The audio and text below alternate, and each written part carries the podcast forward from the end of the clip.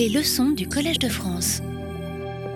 Déjà, bienvenue donc, à ce deuxième cours euh, sur la génétique des populations chez les vertébrés. Euh, merci si vous étiez déjà là la semaine dernière. Sinon, euh, merci d'être venu cette semaine. pour ceux qui n'étaient pas là la semaine dernière, on a discuté surtout des effets du sexe et de l'âge des parents sur le nombre et le type de mutations dont, hérite un enfant. Et surtout de, données récentes hein, qui montrent que peut-être qu'une grande partie des mutations, pourrait, mutations germinales pourraient finalement ne ne pas avoir une origine réplicative, mais plutôt être dû à des dommages qui ne sont pas réparés euh, correctement. Aujourd'hui, on va plutôt laisser côté, du moins pour la majeure partie, la question de l'origine des mutations. Et on va se concentrer plutôt sur le taux d'apparition des mutations par génération et sur la manière dont ce taux de mutation peut être utilisé pour dater les événements évolutifs. Le fait que la mutation puisse servir et serve euh, d'horloge évolutive alors comme on va le voir, euh, on a maintenant des estimations depuis euh, à peu près 8 ans, des estimations récentes du taux de mutation qu'on obtient de manière beaucoup plus directe à partir de pédigrés et qui suggèrent des taux de mutation beaucoup plus bas qu'on ne le pensait ne serait-ce qu'il y a 10 ans. Et ces nouvelles estimations du taux de mutation impliquent en apparence du moins des temps de séparation entre les espèces de primates bien plus anciens qu'on ne le pensait et souvent euh, des, dates qui sont difficiles à réconcilier avec du moins ce qu'on sait des données fossiles. Mais comme nous le verrons euh, par la fin du cours, euh, en fin de cours, cette vision des choses est en fait un peu trompeuse parce que la conversion des taux de mutation en date évolutive en fait s'avère beaucoup plus compliquée qu'on ne l'appréciait pareil il y a 10 ans à peu près. Et donc nous finirons le cours par une discussion de la manière dont on pourrait éventuellement réconcilier les données génétiques et paléontologiques. Et puis après le cours, euh, on écoutera le point de vue complémentaire de, l'éminent spécialiste de cette question en paléontologie, Michel Brunet. Alors commençons par discuter euh, de comment on estime le taux de mutation déjà à partir de pédigrés et surtout de ce que ce nombre représente. Alors comme on en a discuté la semaine dernière, les mutations héréditaires euh, résultent de modifications accidentelles du génome qui se produisent lors du développement de la lignée germinale et de la production soit d'ovules, soit de spermatozoïdes. Donc une définition logique du taux de mutation par génération, euh, c'est le taux auquel apparaissent des différences entre le génome d'un zygote nouvellement formé et les gamètes qu'il est potentiellement amené à produire. Comme chez l'homme, on n'a pas accès aux zygotes, et il est extrêmement difficile d'étudier euh, des ovules ou des spermatozoïdes individuellement. Cette quantité exacte qu'on voudrait obtenir n'est pas facile à mesurer, voire impossible à mesurer. Mais ce qui est récemment devenu possible, c'est d'estimer une, quantité qui s'y euh, rapproche fortement, notamment le nombre de mutations qui sont observées dans le tissu d'un enfant, mais absentes chez ce tissu chez les parents. Donc plus d'une douzaine d'études ont maintenant estimé ce taux de mutation en reséquençant l'ensemble du génome euh, chez des parents et des enfants. Toutes ces études, avec presque aucune exception, sont basées sur des échantillons de sang qu'on a prélevés donc dans un trio, les parents et l'enfant, et qui a permis d'obtenir le nombre de mutations qui sont présentes chez l'enfant mais absentes chez les parents. Et on en a parlé beaucoup plus longuement la semaine dernière. Pour obtenir un taux de mutation, on prend ce nombre de mutations, on a besoin d'un dénominateur. Ce dénominateur euh, représente le nombre de paires de bases à laquelle on pense pouvoir détecter des mutations germinales, donc on a, où on a une grande puissance statistique pour pouvoir détecter ce genre de changement. Donc soit on, estime le sous-ensemble de paires de bases où cela est possible, soit on divise par la longueur complète du génome, mais en essayant de tenir en compte de la puissance statistique qu'on a à une position donnée dans le génome.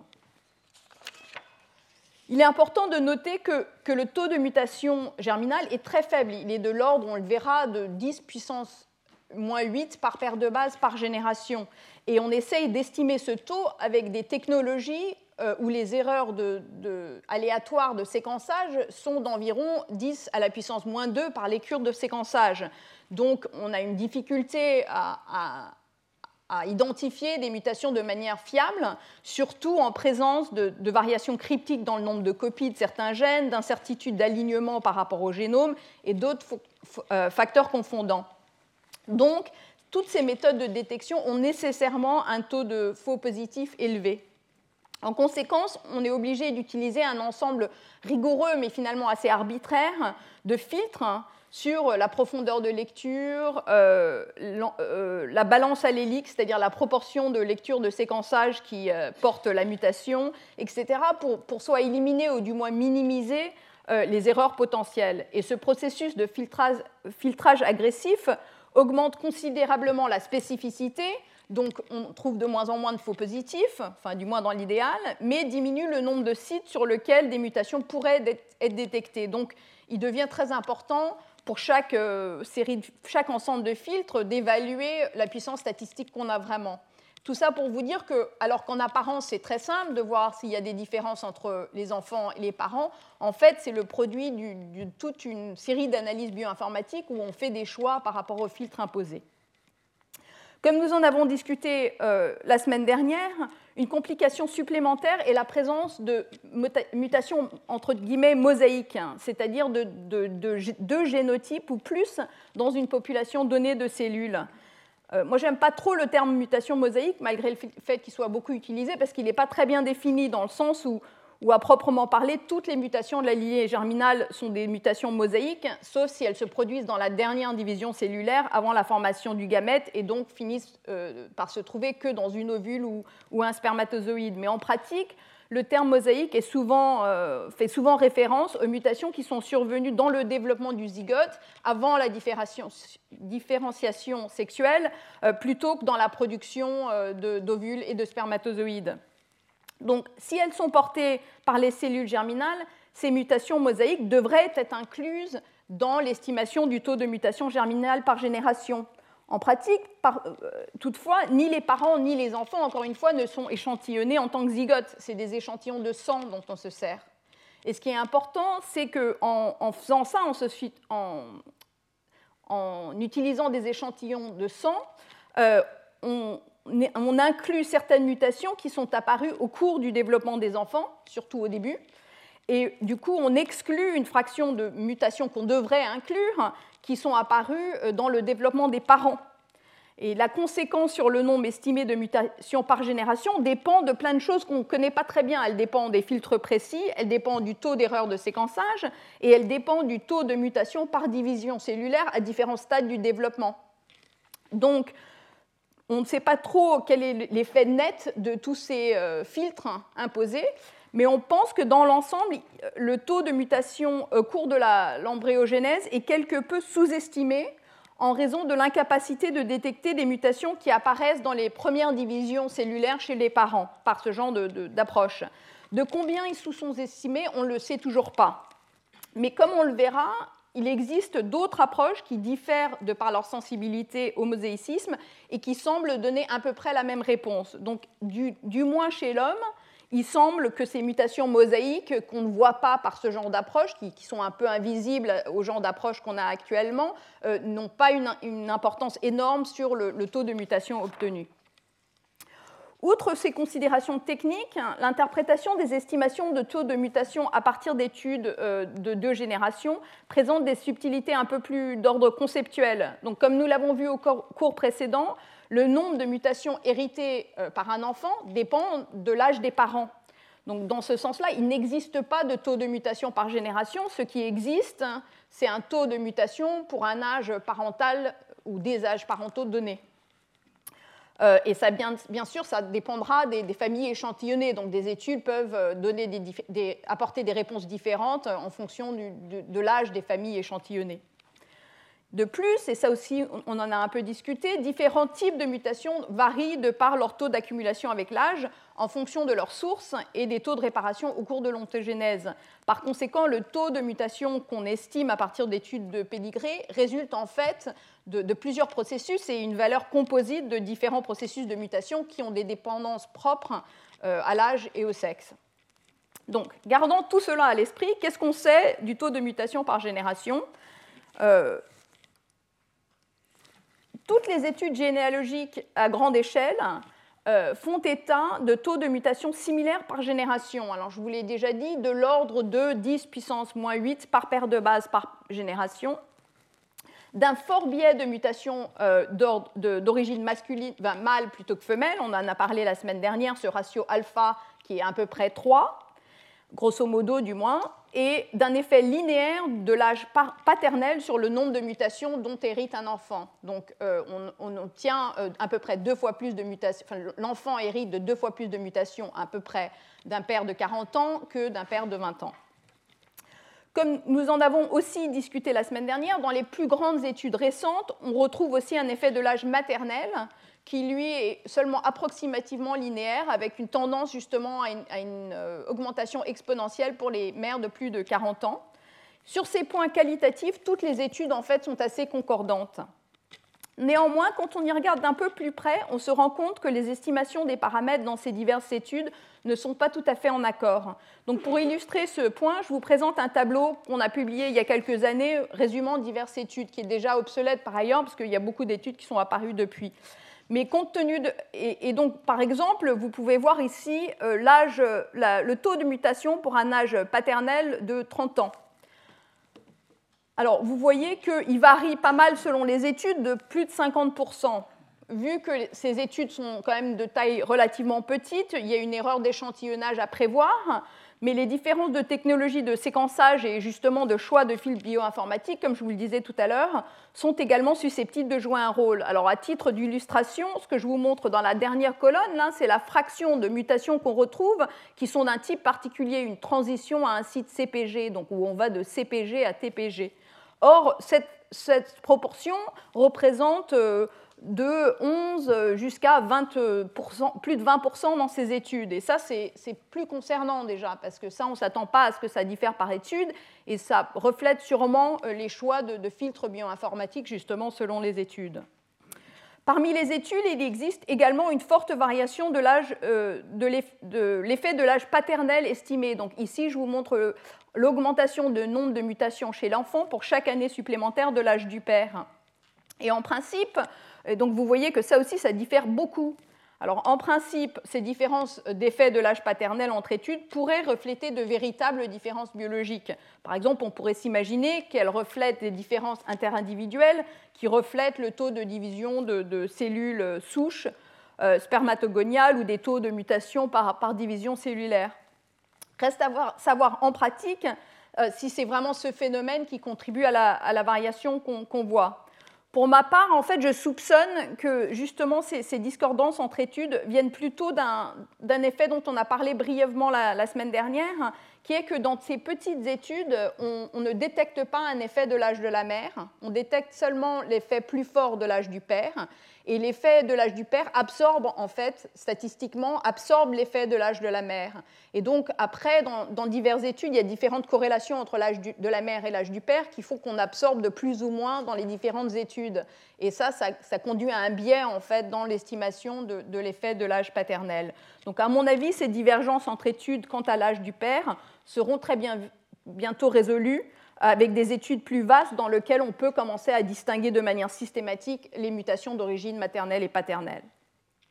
Donc, en résumé, les approches basées sur les pédigrés n'ont pas encore vraiment fourni de réponse définitive sur le taux de mutation à un âge paternel et maternel donné. Cela dit, malgré toutes les différences, elles semblent tous suggérer des valeurs autour de 1,2 à 1,5 fois 10 puissance moins 8 par paire de base par génération à l'âge de 30 ans, qui est grosso modo la moyenne d'âge dans la plupart de ces études. De plus, on a euh, quelques études récentes qui ont utilisé une approche différente pour estimer le taux de mutation en se concentrant sur des segments du, génome pardon, dans lesquels les deux copies héritées sont identiques par descendance, par exemple parce que l'individu est l'enfant de, deux cousins germains. Dans ce cas-là, cet individu aurait en moyenne un 16e du génome identique en fait. Et euh, dans ces, segments autozygotes, toutes les différences entre les deux copies euh, qui, qui, viennent d'un ancêtre commun récent euh, sont des mutations qui ont accumulé ou qui ont eu lieu, qui se sont produites depuis cet ancêtre commun. Donc, à moins que le, temps de génération pour toutes les générations jusqu'à l'ancêtre commun soit connu, ce taux de mutation a le désavantage d'être une moyenne sur plusieurs âges. Mais en même temps, il a l'avantage d'être défini par rapport à un dénominateur très clair, parce que les, segments autozygotes, on sait quand ils commencent, on sait quand ils s'arrêtent, donc on n'a pas le problème de définir un, un dénominateur. Et en plus, et ça c'est un grand avantage de ces méthodes, en principe du moins, euh, les mutations embryonnaires, donc entre guillemets mosaïques, devraient presque toutes être incluses de manière appropriée parce que justement on fait la moyenne sur beaucoup de générations. Et donc de manière rassurante, ces méthodes euh, suggèrent également des taux de mutation de l'ordre de 1,5 x 10 puissance moins 8 par paire de base par génération. Donc l'année dernière, et je vous en ai parlé aussi la semaine dernière, euh, une étude de grande envergure a été publiée par la société Decode et euh, qui a examiné, enfin qui a utilisé la même méthode, mais du coup elle a examiné plus de 1500 trios et elle a identifié plus de 500 000 mutations germinales dans le génome. Et euh, le taux de mutation qu'elle obtient euh, pour des pères et mères d'âge qui ont 30 ans est de 1,3 fois 10 puissance moins 8. Donc prenons ce taux et, supposons pour le moment, et je, souligne que ce n'est pas, exact, mais supposons pour le moment que le taux de, mutation varie, de manière, euh, enfin, varie linéairement avec l'âge des parents, donc augmente de manière linéaire. Euh, dans ce cas-là, on peut simplement prendre ce taux et diviser par 30 pour avoir le taux de mutation par an. Et donc le taux de mutation par an qu'on obtient, c'est de, de l'ordre de 4,3 fois 10 puissance moins 10. Bon, alors tout ça pour en arriver à ce taux de mutation par an. Pourquoi est-ce si intéressant d'avoir un taux de mutation par an?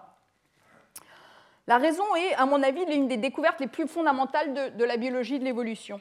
Le fait que les modifications du génome, on observe, s'accumulent de manière plus ou moins constante au fil du temps et un résultat qui vient de la théorie euh, euh, de, l'évolution euh, moléculaire avancée par Muto Kimura et d'autres, la théorie neutre de l'évolution moléculaire, qui, fournit une explication à cette observation, notamment que le taux de divergence sur une lignée évolutive est égal au taux de mutation. Et c'est ce résultat fondamental qui nous permet de nous servir du taux de mutation comme horloge moléculaire, comme on va le voir.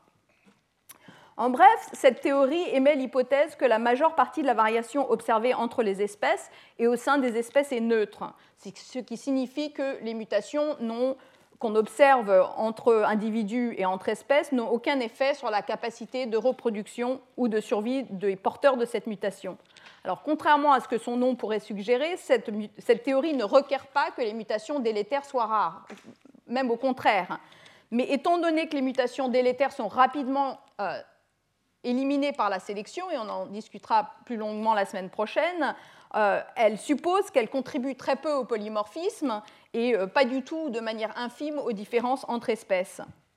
Cette théorie considère également l'existence de mutations avantageuses, mais suppose que celles-ci sont très rares et euh, de très courte durée dans les populations, alors elles aussi ne contribuent pas au polymorphisme.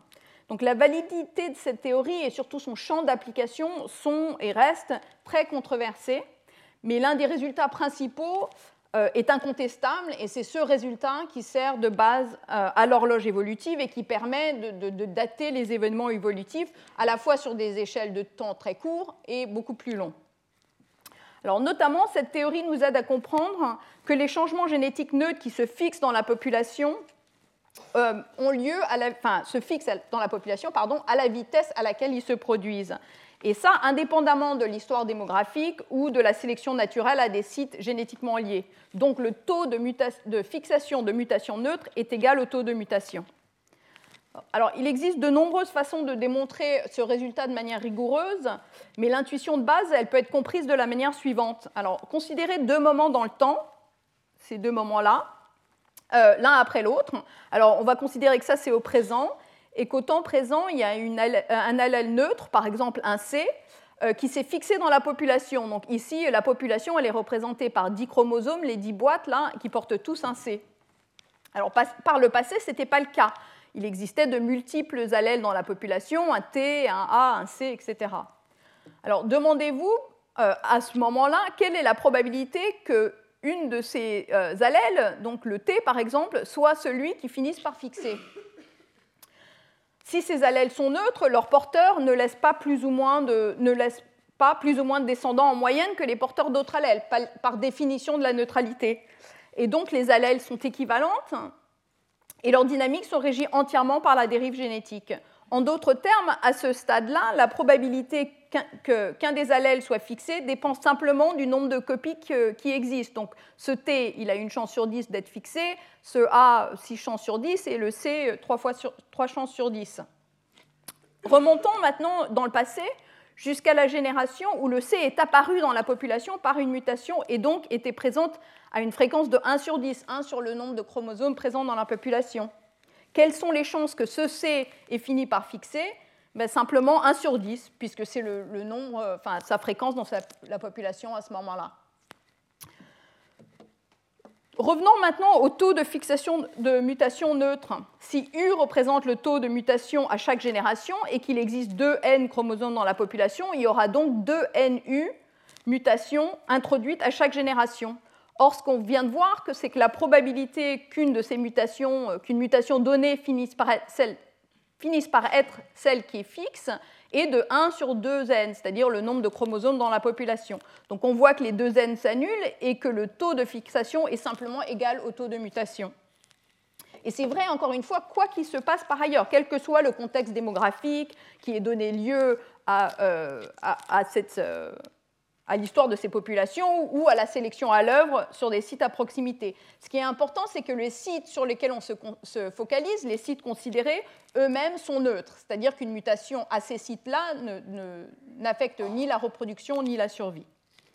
Donc une implication cruciale euh, est que l'accumulation de fixations neutres au fil des générations fournit un enregistrement du temps qui s'est écoulé dans une lignée évolutive. Et c'est cette horloge moléculaire qui permet ensuite de dater les événements évolutifs. Alors comment ça se passe en pratique? Alors par exemple, comment fait-on pour estimer que quand les humains se sont séparés des chimpanzés à partir d'une estimation du taux de mutation?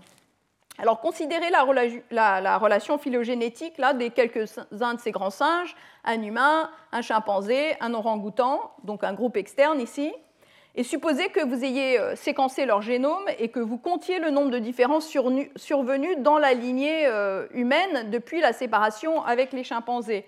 C'est-à-dire que vous comptez par exemple le nombre d'oppositions où, euh, ça c'est un exemple, l'humain porte un A et le orang-outan et le chimpanzé portent un C. Donc ça c'est un patron qui correspond très probablement à une mutation survenue dans la lignée humaine de C à A. Et donc vous vous focalisez sur des, sur des sites neutres pour faire ça.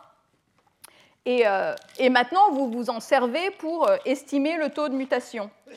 Le niveau de divergence qu'on obtient par ce genre d'approche euh, sur la lignée humaine est à peu près de ce niveau-là. Donc à peu près une position sur 160 a été modifiée le long de la lignée humaine dans le génome. Ce niveau de divergence correspond au temps écoulé depuis la séparation là, avec la lignée de chimpanzés, euh, multiplié par le taux de mutation. Et du fait du résultat qu'on vient de décrire, il équivaut donc au temps passé sur la branche humaine multiplié par le taux de mutation. C'est ce qu'on voit ici. Donc ça, c'est le niveau de divergence divisé par le taux de mutation. Et ça, ça nous donne notre estimation de la longueur de cette, de cette branche-là. Et donc, quand on fait ça avec le taux de mutation obtenu de l'étude de Decode et la, divergence observée, on obtient ce chiffre euh, d'un temps, temps, écoulé de 14,5 millions d'années. Donc, quelques commentaires. Premièrement, il s'agit d'une estimation du temps écoulé depuis le dernier ancêtre commun d'un génome humain et d'un génome de chimpanzé, c'est-à-dire de la date à laquelle ils auraient un ancêtre commun en moyenne. N'est pas une estimation de la date où les populations humaines et chimpanzés se sont séparées. Or, comme les, lignages ne peuvent évidemment pas avoir un ancêtre commun tant qu'ils ne font pas partie de la même population, euh, l'ancêtre commun est nécessairement euh, dans la population ancestrale homme-chimpanzé, donc euh, à une date antérieure à la date de séparation des deux espèces. Et cet écart entre la date de séparation des populations hommes-chimpanzés et la date de l'ancêtre commun dépend d'un concept pas très clair en génétique des populations qu'on appelle la taille efficace de la population ancestrale. Ce concept de taille efficace de la population résume en quelque sorte l'étendue de la, dérive génétique qui se produit dans la population.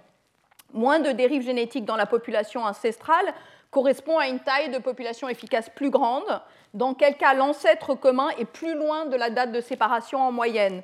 Donc il y a un écart plus grand entre ces deux, événements-là. Or, on pense que la taille de la population euh, effective ancestrale homme-chimpanzé était, très grande. Donc, il pourrait y avoir au moins 2 millions d'années entre la date de séparation de ces deux populations et la date à laquelle une lignée humaine et une lignée chimpanzé ont un ancêtre commun en moyenne. Donc, en résumé, sur la base de la divergence des grands singes et de la dernière estimation du taux de mutation qui nous vient donc de cette grande étude de la, société Decode qui est basée sur les pédigrés, on, penserait que l'ancêtre commun humain-chimpanzé date d'environ 14,5 millions d'années. Et compte tenu de ce que nous avons, euh, pouvons estimer de la, taille ancestrale, euh, de la taille effective, pardon, de la taille efficace, pardon, de la population ancestrale homme-chimpanzé, ça impliquerait un temps de séparation euh, entre hommes et chimpanzés de à peu près 11-12 millions d'années. Ces estimations, qui sont très controversées par ailleurs, seraient donc, euh, si elles sont correctes, beaucoup plus anciennes qu'on ne le pensait il n'y a pas si longtemps, presque le double de ce qu'on lit par exemple dans les, dans les articles d'il y a une dizaine d'années. Donc, je vous l'ai dit, pour, euh, pour la date de séparation homme-chimpanzé, euh, ça reste très controversé, on en écoutera beaucoup plus dans l'intervention de Michel Brunet. Euh, par contre, ce qui est certain, c'est que quand on applique le même genre d'approche pour obtenir la séparation euh, des humains et des orang-outans, par exemple, ou des humains et des singes de l'ancien monde, les estimations deviennent nettement moins plausibles euh, à l'avis de tous. Alors, à titre d'illustration, l'utilisation d'un taux de mutation annuel de 0,5 fois 10 puissance moins 9, encore une fois ce que suggèrent les études de Pédigré, suggère un temps de divergence homme-orang-outan de 31 millions d'années et un temps de divergence entre hommes et singes du Nouveau Monde de 62 millions d'années. Donc ces estimations sont très anciennes, impliquant une séparation homme-orang-outan dans le Ligocène et une séparation entre grands singes et, singes de l'Ancien Monde bien au-delà de, l'Éocène.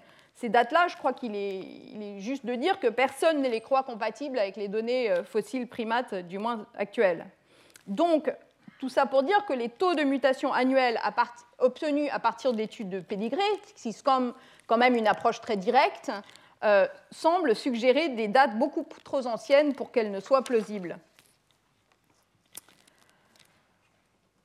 Donc une autre façon de voir les choses consiste à prendre le même problème mais dans le sens inverse. Chercher à estimer des taux de mutation à partir des divergences observées mais en se basant sur les dates de séparation d'espèces, cette fois-ci obtenues à partir des données fossiles. Alors là, je, souligne bien sûr que les dates d'estimation à partir de, fossiles sont très indirectes. Tout d'abord pour la raison évidente que les fossiles de cette époque restent très rares mais également parce que l'utilisation de fossiles avec des traits dérivés ne fournit qu'une limite euh, inférieure pour la date de séparation des deux espèces, puisqu'on ne reconnaît un fossile comme, euh, humain en particulier plutôt que chimpanzé une fois les populations suffisamment distinctes. Donc une complication supplémentaire est que les fossiles permettent de délimiter la date de séparation des espèces, mais pas, comme on l'a vu, la date de l'ancêtre commun. Or, c'est la date de l'ancêtre commun qui est directement euh, reliée au niveau de divergence. Surtout pour des espèces euh, étroitement apparentées, ça pose un, grand problème parce que pour les espèces étroitement apparentées, cette différence entre temps de séparation et ancêtre commun est une proportion non négligeable du total. Donc tout ça pour dire que les dates basées sur les fossiles fournissent des données indépendantes extrêmement importantes, mais qui comportent néanmoins une grande incertitude. Néanmoins, jusqu'à récemment, le consensus consistait à utiliser des valeurs de 6 à 7,5 millions d'années pour les humains et les chimpanzés, de 15 à 20 millions d'années pour les humains et les orang-outans, et de 25 à maximum 35 millions d'années pour les humains et les singes de l'Ancien Monde. Alors prenons comme exemple 30 millions d'années pour les humains et les singes de l'Ancien Monde, date autour duquel il y a relativement moins d'incertitudes et en plus des espèces pour lesquelles euh, le temps de divergence est suffisamment ancien pour que justement cette différence entre date de séparation et date de l'ancêtre commun soit, négligeable. La, divergence moyenne des nucléotides entre les humains, qui sont donc des grands singes, et les macaques rhésus, par exemple un exemple de singe de l'Ancien Monde, est d'environ 6,2%, ce qui suggère un taux de mutation annuel moyen de 10 puissance moins 9 par paire de bases. Un nombre similaire est obtenu si nous utilisons les quelques points de calibration de fossiles dont nous disposons pour les grands singes, ce, qui, encore une fois, suggère un taux de mutation de l'ordre de 10 puissance moins 9 par paire de bases.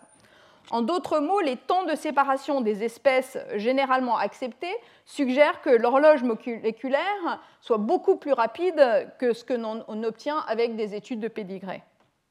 Donc, malgré toutes les incertitudes autour de à la fois les données fossiles, mais aussi, comme nous l'avons vu, l'estimation du taux de mutation, il est clair que quelque chose ne colle pas dans ces données. Si vous utilisez des données fossiles pour limiter les dates de séparation des espèces, le niveau de divergence accumulé entre les espèces suggère un taux de mutation de 10 puissance moins 9. Si vous estimez le taux de mutation directement à partir de pédigré, vous obteniez la moitié de ce nombre. Alors vous êtes peut-être en train de vous dire, vous demandez du moins si cette discordance pourrait être due aux effets de la sélection. Peut-être que les positions considérées dans le génome quand on estime le taux de mutation ne sont pas neutres, mais en réalité sujettes à la sélection naturelle. Cette sélection empêcherait alors un sous-ensemble de mutations qui se produisent de se fixer, de sorte que la divergence observée euh, est inférieure à ce qu'elle devrait être sur des sites qui sont réellement neutres. Alors, cette explication est tout à fait possible, elle est même plausible, mais loin de fournir une solution, au contraire, elle aggrave le problème, parce qu'en effet, dans ce cas-là, la véritable divergence neutre serait encore plus grande, et donc encore plus difficile à réconcilier avec la faible estimation des taux de mutation issus d'études de, pédigré. Donc ce genre d'explication s'applique sûrement, du moins en partie, mais n'aide pas au contraire. Finalement, vous vous dites peut-être, et c'est l'espoir, je crois qu'on avait tous un peu dans la discipline, qu'un écart d'un facteur de 2, c'est pas tant que ça, surtout vu que c'est multiplié par 10 puissance moins 8. Mais un facteur de 2, ça correspond quand même à savoir si les humains et les chimpanzés se sont séparés il y a 6 millions d'années ou il y a 12 millions d'années. Donc euh, assez conséquent quand même pour notre compréhension de l'évolution humaine. Ça a également un impact énorme sur la datation d'événements qui se sont produits plus récemment dans l'évolution humaine. Alors voici euh, une figure d'un article influent qui a été écrit par euh, Alwyn Scully et Richard Durbin il y a quelques années qui, à, ma connaissance, du moins, ont souligné pour la première fois cet écart entre taux de mutation et divergence phylogénétique et en ont euh, euh, souligné les conséquences. Ce que cette figure montre en haut, ce sont, vous le voyez mal, je suis désolée, mais ce sont divers événements d'intérêt dans l'évolution de l'homme moderne. Par exemple, quand a eu lieu la séparation de populations humaines qui a conduit à la sortie d'Afrique des hommes modernes, ou quelles sont les plus anciennes dates de séparation des populations humaines. Alors, ces événements-là de l'évolution humaine peuvent aussi être datés par la même approche générale que celle que je vous ai montrée pour les humains et les chimpanzés. Par exemple, en considérant les dates d'ancêtres communs de personnes échantillonnées euh, dans des populations différentes actuelles. Mais cette incertitude d'un facteur de 2 les rend très incertaines. Et c'est ce que vous voyez euh, mal, mais voyez quand même, j'espère, avec ces boîtes remplies et vides. Là, c'est les différences en fait entre les taux de, les dates qu'on estimait euh, avec l'ancien taux de mutation et le nouveau taux de mutation. Et les estimations actuelles à partir de pédigré laissent supposer que certains événements, par exemple justement les séparations les plus anciennes entre populations humaines, sont beaucoup plus vieilles que nous le pensions euh, jusqu'à maintenant, et encore une fois plus anciennes que ce que nous savons du fait de données fossiles. Notamment, ça implique un temps de séparation entre populations khoisanes et non khoisanes qui se sont produites il y a plus de 250 000 ans, et donc ça laisserait supposer que l'origine des hommes modernes doit être évidemment antérieure à cette date. Alors comment réconcilier tout ça? Une possibilité, c'est que le taux de mutation estimé dans les, dans pédigrés, à partir de pédigrés, soit erroné et que les taux réels sont en fait beaucoup plus élevés. Mais comme on l'a vu, malgré le fait qu'il y a quand même une grande incertitude qui subsiste quant au nombre exact du taux de mutation par génération, il existe quand même suffisamment de convergence, du moins à mon avis, entre les différentes études et surtout les différentes méthodes pour être, pour être raisonnablement confiant qu'ils ne sont pas aussi inexacts que ça. De plus, il existe une autre source de données dont je ne vous ai pas encore parlé qui suggère que les estimations récentes de taux sont au moins approximativement correctes.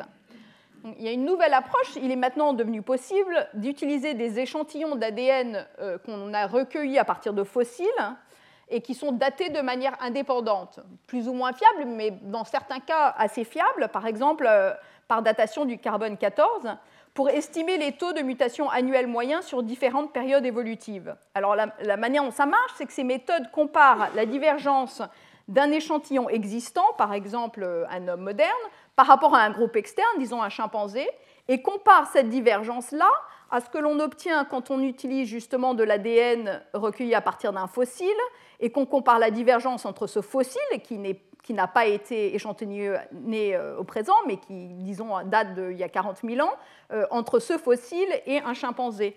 Et en fait, c'est cette divergence manquante là qui sert d'estimation du taux de mutation, parce qu'on en connaît la date, donc on sait sur quelle période cette divergence manquante euh, s'est accumulée. Et quand on applique ce genre d'approche euh, à des échantillons humains archaïques datant des 50, 000 dernières années, ça a été fait une douzaine de fois maintenant, euh, cette approche suggère encore une fois des taux annuels d'environ 0,5 fois 10 puissance moins 10 par paire de base, pardon, fois 10 puissance moins 9 par paire de base, donc légèrement supérieur peut-être de 10% à ce que l'on obtient à partir de pédigré, mais vraiment très proche. Donc à supposer que le taux annuel est correct, que faire des valeurs absurdes qu'on obtient pour certaines dates de séparation entre espèces primates? Ce que Scaley et Durbin ont proposé dans cet article, c'est que les taux de mutation évoluent. En effet, l'approche que je vous ai décrite précédemment, euh, de la manière dont on se sert du taux de mutation pour obtenir des dates euh, euh, dans l'évolution, implique implicitement que les taux de mutation n'évoluent pas, mais qui s'accumulent à un taux fixe qui, agit comme un métronome pour les événements évolutifs. Si par contre les taux de mutation évoluent, et en particulier s'ils ont ralenti vers le présent, cela pourrait tout expliquer parce que les taux d'estimation, enfin les taux phylogénétiques sont bien sûr mesurés sur des millions d'années, mais les taux euh, qu'on obtient à partir de pédigrés sont actuels dans la génération précédente. Et cette explication est plausible. En, fait, on sait depuis des décennies que si l'on compare des mammifères éloignés, les taux de mutation annuels varient. Ils ne varient pas énormément, mais ils varient quand même d'un facteur de 3, comme vous le voyez dans cette étude publiée en 2011 où là, les longueurs de branches phylogénétiques euh, sont proportionnelles au nombre de, mutations qui se sont produites. Alors vous voyez par exemple que les rongeurs qui sont là euh, ont accumulé plus de, divergences, ont des branches plus longues que par exemple euh, les, singes qui sont ici. En fait, cette observation, elle remonte à bien plus longtemps que ça, à un article de, Wu et Li de 1984 qui comparait quelques gènes à l'époque euh, chez les rongeurs et les primates en utilisant un groupe externe. Et ce que ces auteurs ont constaté pour la première fois, à ma connaissance, c'est que les taux d'évolution ne sont pas du tout égaux au niveau de l'ADN pour la première fois, et que la lignée des rongeurs a accumulé plus de différences euh, depuis l'ancêtre commun avec les primates qu'a accumulé la lignée des primates. Alors, à supposer que ces sites ne soient pas sous sélection, ce patron indiquerait alors un taux de mutation plus élevé par an chez les rongeurs. à l'époque, les auteurs ont interprété cette différence comme la conséquence du taux de génération plus court des rongeurs par rapport aux primates. Parce que si on suppose que les taux de mutation par génération sont les mêmes, et que les mutations sont dues à des divisions cellulaires, les espèces qui vivent moins longtemps traversent un plus grand nombre de divisions cellulaires par unité de temps et donc devraient connaître un taux de mutation plus élevé par année. Comme nous en avons discuté la semaine dernière, il n'est pas du tout clair que ces hypothèses soient valables, plus du tout clair, je devrais dire. En particulier, il est possible que la plupart des mutations ne dépendent pas du nombre de divisions cellulaires, comme nous en avons discuté.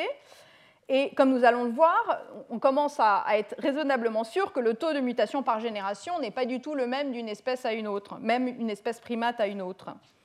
Néanmoins, bien qu'on ne soit pas sûr de l'explication, euh, depuis cet article fondateur, cette observation d'un taux variable parmi les espèces mammifères est appelée l'effet du temps de génération ou Generation Time Effect.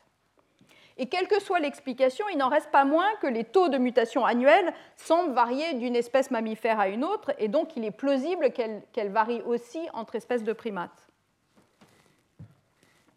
C'est ce qu'ont voulu examiner deux anciens postdoctorants dans mon laboratoire en 2016, Priya et Eduardo Amorim, que je vous montre ici. Et donc pour cela, ils ont considéré des euh, des paires de bases qu'on présumait neutres dans les alignements de génome entier d'une dizaine d'espèces de primates. Et ce que je vous montre ici, c'est une figure de leur article euh, où, encore une fois, les longueurs des branches sont proportionnelles euh, au nombre de mutations qui se sont produites. Alors, comme vous le constatez, les branches qui vont de l'ancêtre commun de tous les primates, représentés ici, pardon,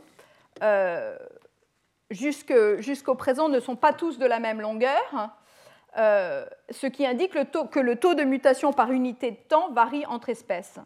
Notamment, on observe un taux de mutation plus faible chez les grands singes que euh, chez d'autres primates, une branche plus courte, un effet qui est connu sous le nom de Hominid Slowdown Hypothesis, hypothèse du ralentissement chez les homonoïdes, du nom de l'hypothèse émise par Goodman en 1985.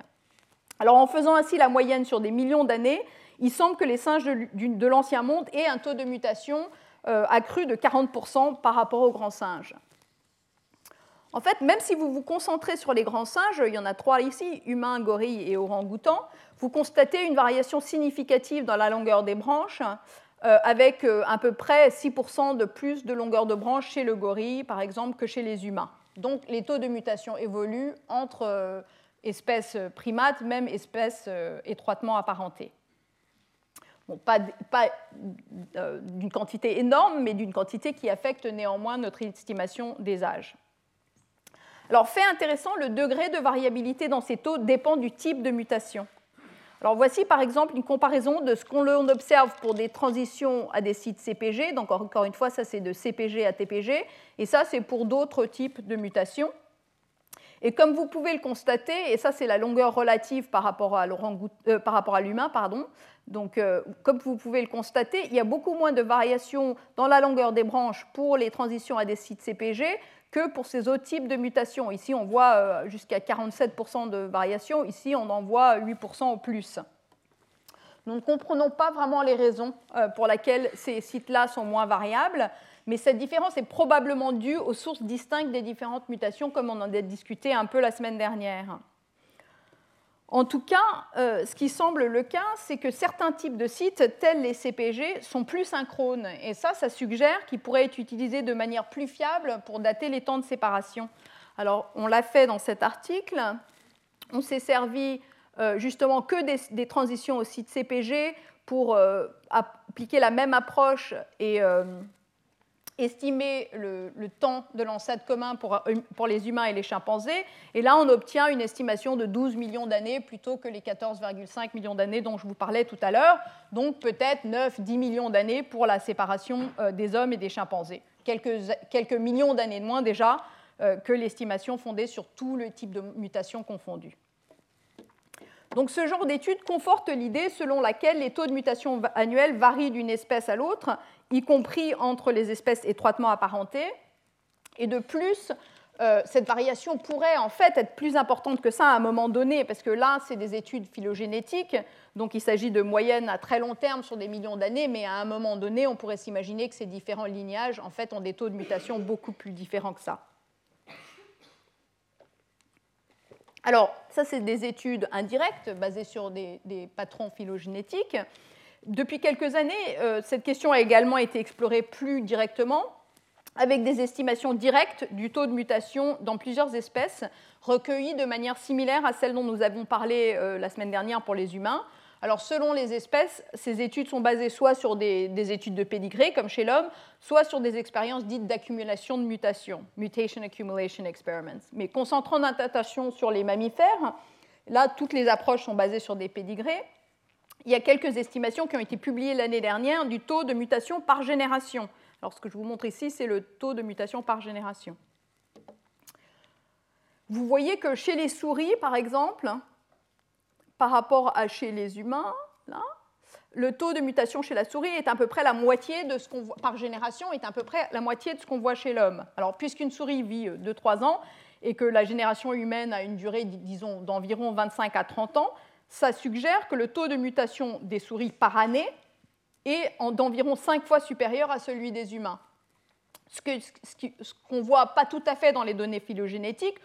Dans les données phylogénétiques, on voit plutôt une différence de 2-3 que de 5 entre hommes et souris, vraisemblablement parce que depuis l'ancêtre commun de l'homme et de la souris, les deux lignées évolutives ont mis un certain temps avant de différer en, euh, en termes du nombre de générations, du temps de génération. Alors, une autre demi-douzaine d'études a été publiée récemment, euh, notamment pour les primates.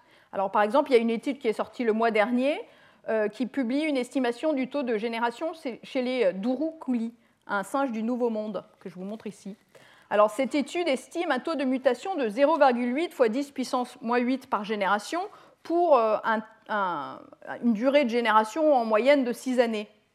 Donc encore une fois, en supposant de manière approximative que les taux de mutation soient strictement proportionnels à l'âge, ça suggérait un taux de mutation par an de 1,3 fois 10 puissance moins 9, soit trois fois supérieur à ce qu'on estime euh, chez l'homme à partir de pédigré. Alors je précise que ces estimations et d'autres estimations pour les primates non humains sont très incertaines parce qu'elles sont basées sur un très petit nombre de pédigrés. Mais ces, résultats suggèrent quand même que le taux de mutation annuel varie considérablement chez les primates, ce qui complique bien sûr toute tentative de dater les événements en utilisant des taux estimés uniquement chez l'homme. Alors, non seulement avons-nous des preuves de plus en plus de preuves que le taux de mutation par génération et, par an varie d'une espèce à l'autre, mais au cours des deux dernières années, on a de nouveaux indices qui montrent que en fait, différentes populations humaines diffèrent aussi par leur taux de mutation. Alors ainsi, il y a un article de 2016 qui a examiné la relation entre 300 génomes de, de très haute qualité échantillonnés de par le monde et qui a mis en évidence une augmentation de la longueur des branches chez les individus non africains, donc européens et asiatiques, ce qui correspond, ils estiment, à une augmentation d'à peu près 5% de la longueur des branches euh, des populations euh, européennes et, euh, asiatiques, donc un, plus grand taux de mutation annuelle. De plus, dans une étude très ingénieuse par ailleurs publiée en 2015, Kelly Harris a montré que non seulement le taux de mutation total varie d'une population humaine à une autre, mais les profils de mutation semblent aussi évoluer. Alors pour ce faire, ce qu'elle a fait, c'est qu'elle a examiné les mutations dans leur contexte euh, immédiat dans le génome, donc une mutation et les deux paires de bases adjacentes.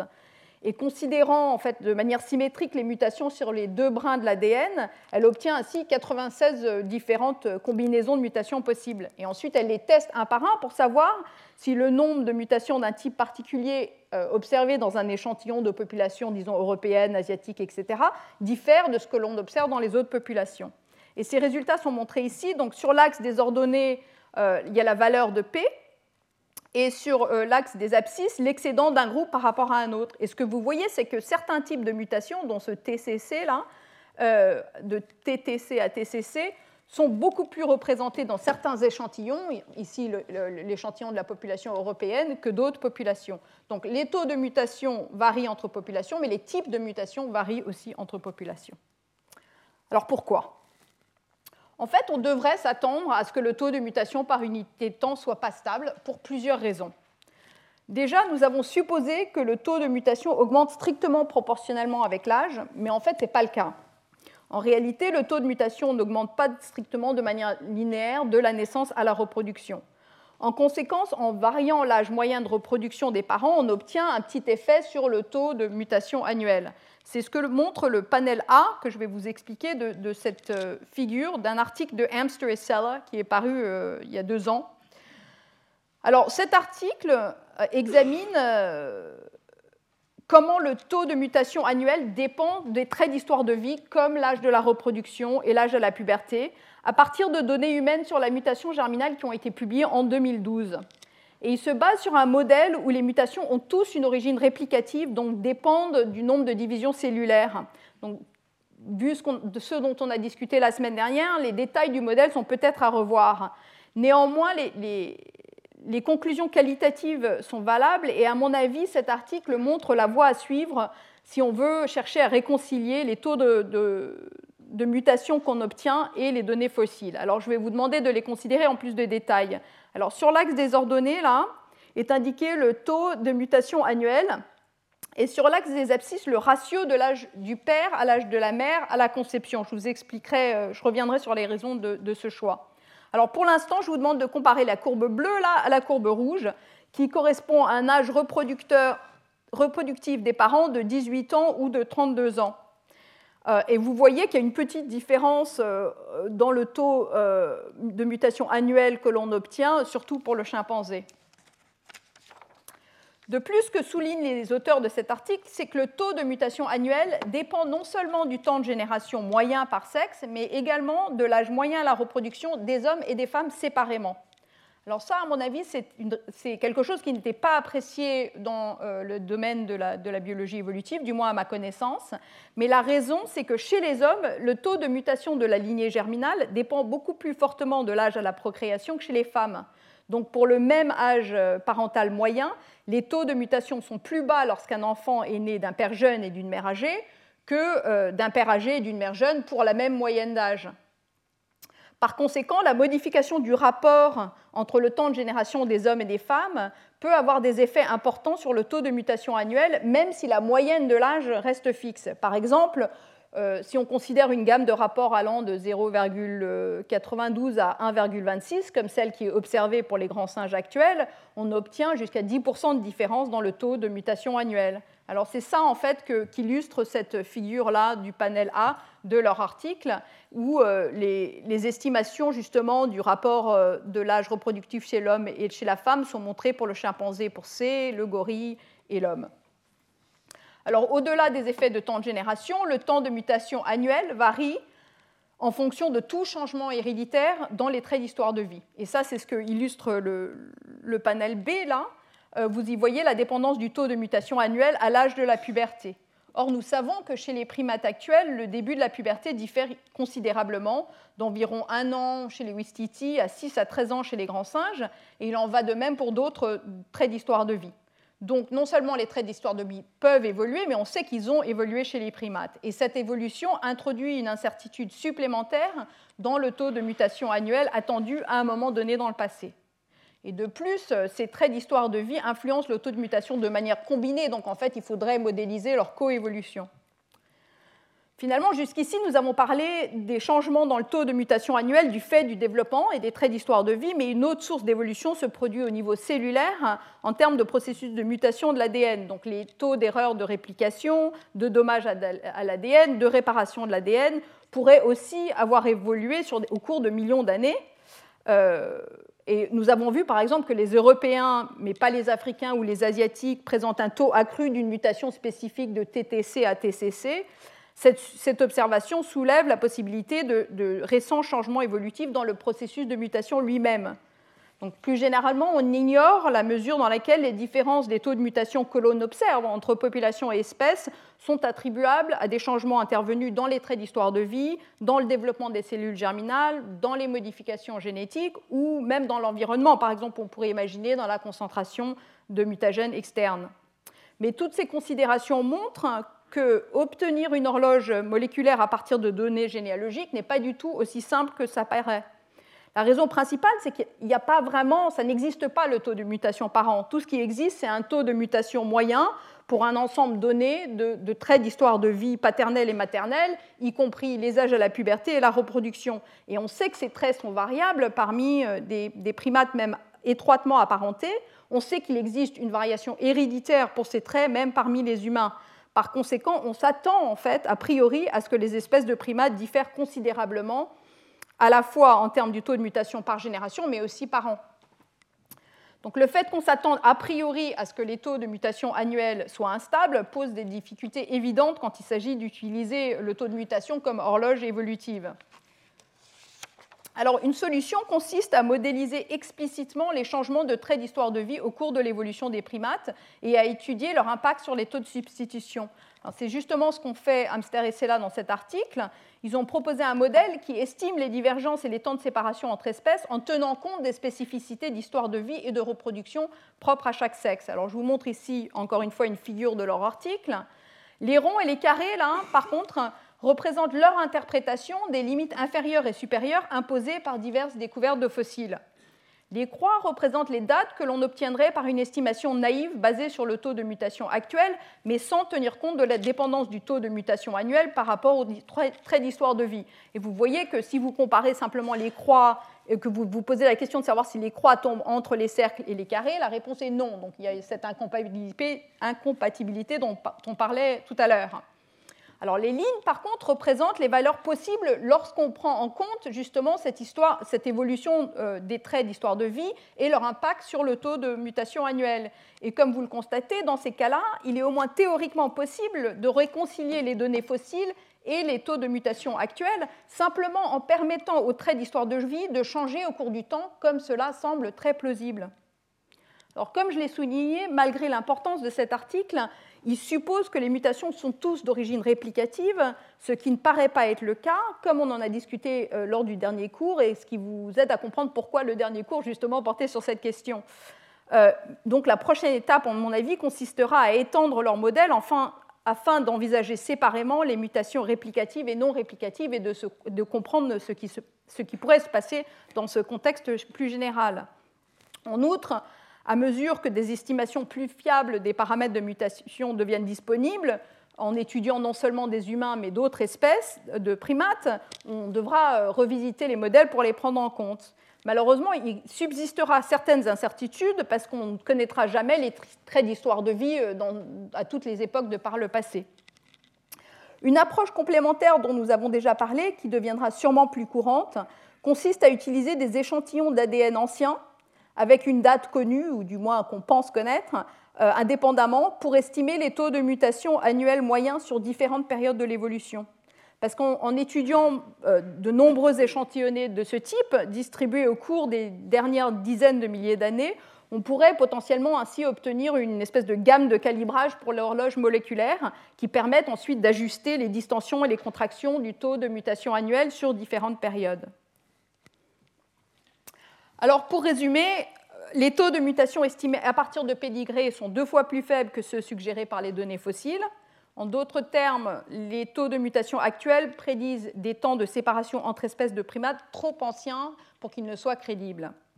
Une possibilité est que les taux de mutation par an évoluent, et en particulier ont ralenti vers le présent.